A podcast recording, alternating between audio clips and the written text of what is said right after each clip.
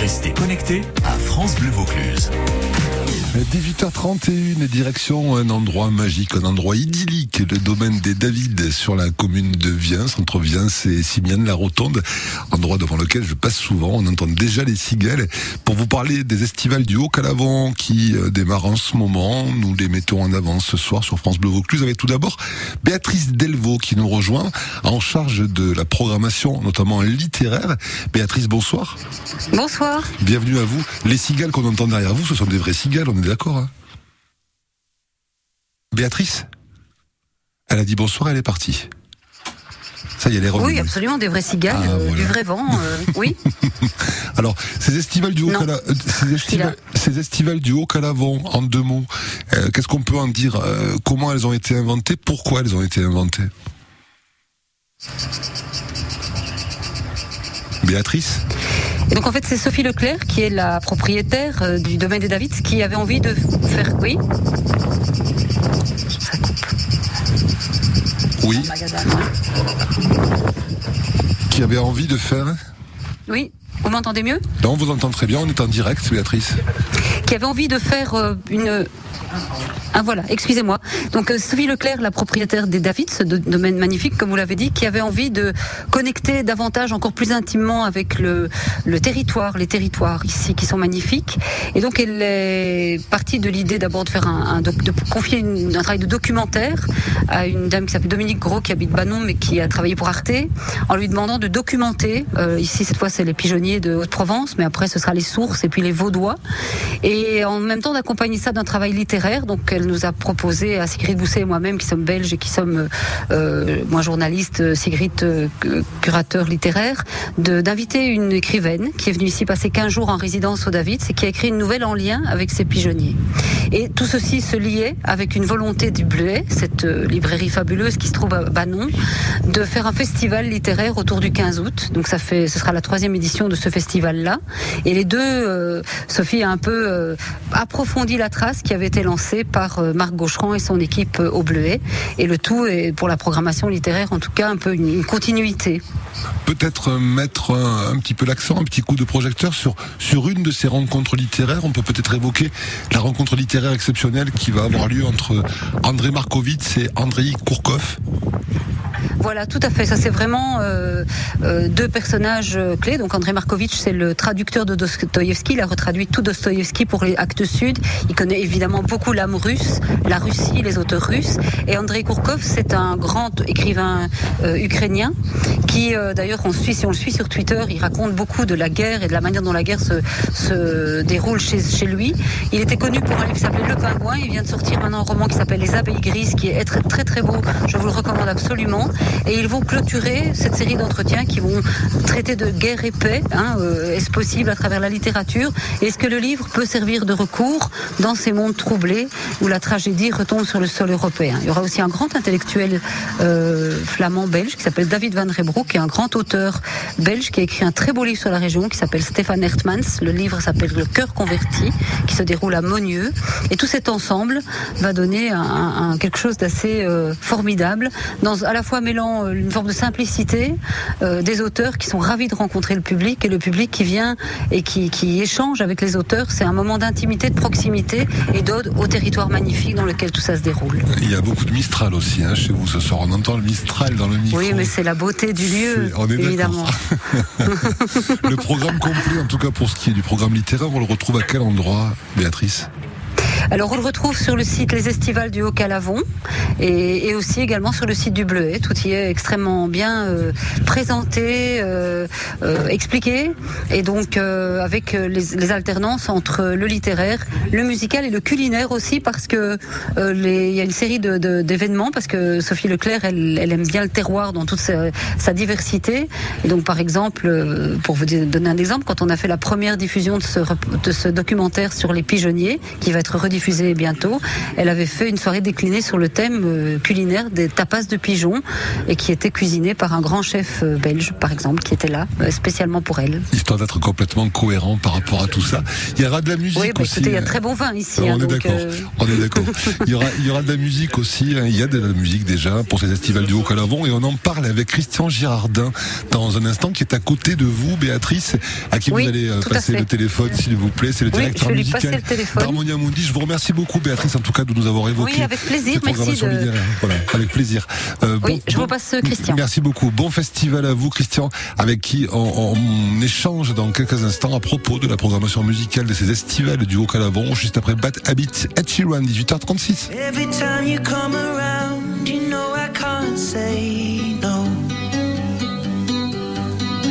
Every time the sun goes down,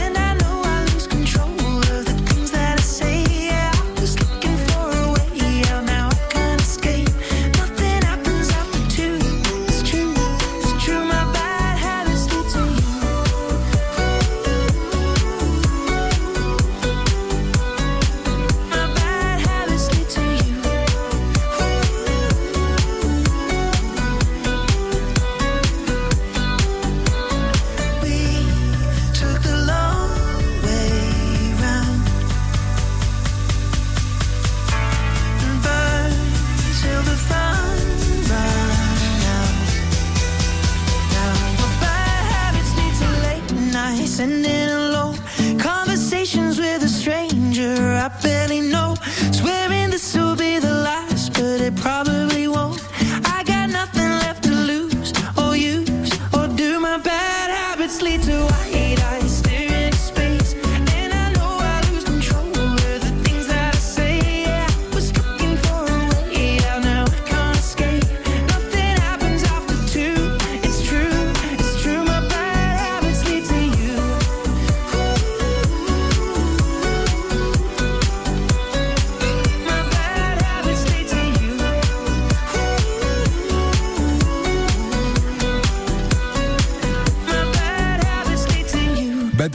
At Chilouan, 18h40, retour à la ferme des David euh, sur la commune de Viens, entre Viens et Simiane la Rotonde, pour continuer à évoquer en direct ces estivales du Haut-Calavon, après la programmation littéraire et puis un petit peu euh, le tour de ce qui va être euh, donné, produit là-bas tout au long de ce mois d'août avec Béatrice Delvaux. Le plaisir de vous accueillir, Christian Girardin. Vous êtes le directeur musical du label Harmonia Mundi, un label Oui, qui, était bonjour. qui était arlésien, qui est toujours arlésien. Bonsoir Christian. Bonsoir, vous m'entendez? Euh, On vous entend très très bien, ne changez rien, c'est parfait. Très bien. Euh, voilà, c'est vous qui avez euh, été le directeur, qui, est, qui êtes le directeur artistique et directeur musical de ces estivales? Voilà, directeur artistique, euh, en tout cas euh, programmateur, ça c'est euh, le cas. L'idée c'était vraiment, bah, comme toujours, c'est né d'une rencontre avec Sophie Leclerc qui avait vraiment envie de développer l'aspect multidisciplinaire hein, de cette de ces festivals et la rencontre a été immédiate et tout à fait euh, a immédiatement porté sur des sur des fruits musicaux qui sont euh, la- la- qui, cette année tournent beaucoup autour de Jean-Sébastien Bach euh, avec euh, notamment euh, Bruno Philippe donc qui euh, qui vient nous jouer les suites pour violoncelle seul Bruno Philippe c'est un, des- un des grands musiciens du label Harmonia Mundi aujourd'hui Victoire de la musique il y a 4 ans euh, qui sort cet album des suites pour violoncelle de Bach et donc il est venu les les jouer pour euh, pour les festivals cette année et puis demain euh, Oui, demain, demain, on vous a coupé, on vous a euh, perdu. qui est donc un pianiste euh, oui pardon vous m'entendez? Là, on vous entend demain, ça a coupé à demain. Allô, allô? Oui, on vous entend, ça a coupé à demain. Ah pardon, voilà. Donc euh, de- demain, donc demain, ce sera Julien Libert, le pianiste, euh, qui viendra jouer le, le clavier bien tempéré avec d'autres compositeurs, Rachmaninoff, Chopin, Schoenberg, avec dans un jeu de d'écho entre la musique de Bach et, et ses successeurs, on va dire. Euh, Joël Léandre aussi, euh, qui est une contrebassiste, une des contrebassistes de jazz les plus, les plus connues de France, hein, Joël Léandre, en improvisation en particulier. Absolument, oui. Oui, oui, tout à fait. Joël Léandre et Lorraine Newton qui viendront donc le jour suivant, jeudi, euh, dans un, autre registre qui est plus consacré à l'improvisation. Lorraine Newton, c'est quelqu'un qui a vraiment été formé, qui, qui s'est beaucoup euh, confronté à la musique de Morton Feldman, John Cage. Donc avec Joël, ça donne un, un cocktail assez explosif. Donc là, on change de registre, comme on l'a fait déjà la semaine dernière avec Raphaël Imbert. euh, et Amandine Habib. Là, ça portait toujours autour de Bach, mais élargi aux compositeurs de jazz, aux, compositeurs aussi juifs pendant la Seconde Guerre mondiale. Voilà, c'est on, on, ne se limite en rien à la musique classique pure. C'est justement tout l'intérêt de- des de, de cet aspect interdisciplinaire, c'est de d'ouvrir vers euh, vers d'autres époques, d'autres genres, et c'est très bien comme ça. Et puis le, le- le dernier rendez-vous, ce sera le 14 août, avec euh, Tanguy Villancourt au piano et le jeune Théotime Langlois de Swart au violon, dans un programme qu'ils ont enregistré l'année dernière, qui a eu aussi beaucoup de succès, qui rejoint quelque part la thématique littéraire principale des festivals, puisque ce sera un programme consacré à Proust. Proust non pas en tant que compositeur, mais en tant que bah, lui-même programmateur quelque part, puisque Proust avait euh, organisé un concert au Ritz au début du XXe siècle, où il avait invité les grands compositeurs et les grands musiciens, les grands interprètes de son temps, euh, notamment Gabriel Fauré, César Franck, etc. Non, César Franck était déjà mort, mais en tout cas, il avait, euh, il avait programmé ses œuvres. Et, euh, et Théotime Langlois de Swart et euh, Tanguy de Villancourt ont reconstitué d'une certaine manière ce concert. Donc un concert violon-piano tel qu'il a pu se produire euh, il y a plus d'un siècle. ouais. Ça, c'est pour le 14 août à 20h30 au domaine des David. Entre Viens et Simiane la Rotonde. Vous avez évoqué à plusieurs fois, à plusieurs reprises le, le nom et le prénom de Sophie Leclerc, qui est la propriétaire du domaine des David. Dernière, deux petites Oui. questions très rapidement, parce qu'on est déjà un petit peu en retard. À quel endroit ont lieu les concerts? Euh, Sont-ils payants ou gratuits? Et comment faut-il réserver, s'il vous plaît? Alors, les concerts sont payants. Ils ont lieu au chai de, des David, qui se trouve donc route de Banon euh, à Viens, euh, entre Apt et, euh, et Simian-la-Rotonde Banon. Euh, il faut, vous pouvez, le plus simple, c'est de réserver par internet, hein, euh, soit par internet, soit par téléphone. Mais si vous cherchez Estival du Haut-Calavon sur internet, vous le trouvez très facilement. Estival du Haut-Calavon, qui se termine le 14 août? C'est ça. On est très heureux, en tout cas, d'en avoir parlé ce soir sur France Bleu Vaucluse pour, pour élargir un petit Merci peu la zone de diffusion et puis pour donner envie à toutes euh, celles et tous ceux qui nous écoutent en ce mardi soir de venir découvrir cet endroit magnifique et puis en profiter aussi pour aller faire un tour à Banon et à C'est Simiane la un lieu Rotonde. magique. C'est un lieu magique, on est bien d'accord puisque j'y habite et je suis pas très très loin de chez vous, c'est pour ça que je le connais bien. Christian, belle soirée à vous et à très bientôt. Merci Bonne beaucoup. festival. À bientôt, Merci. merci à vous. Au revoir.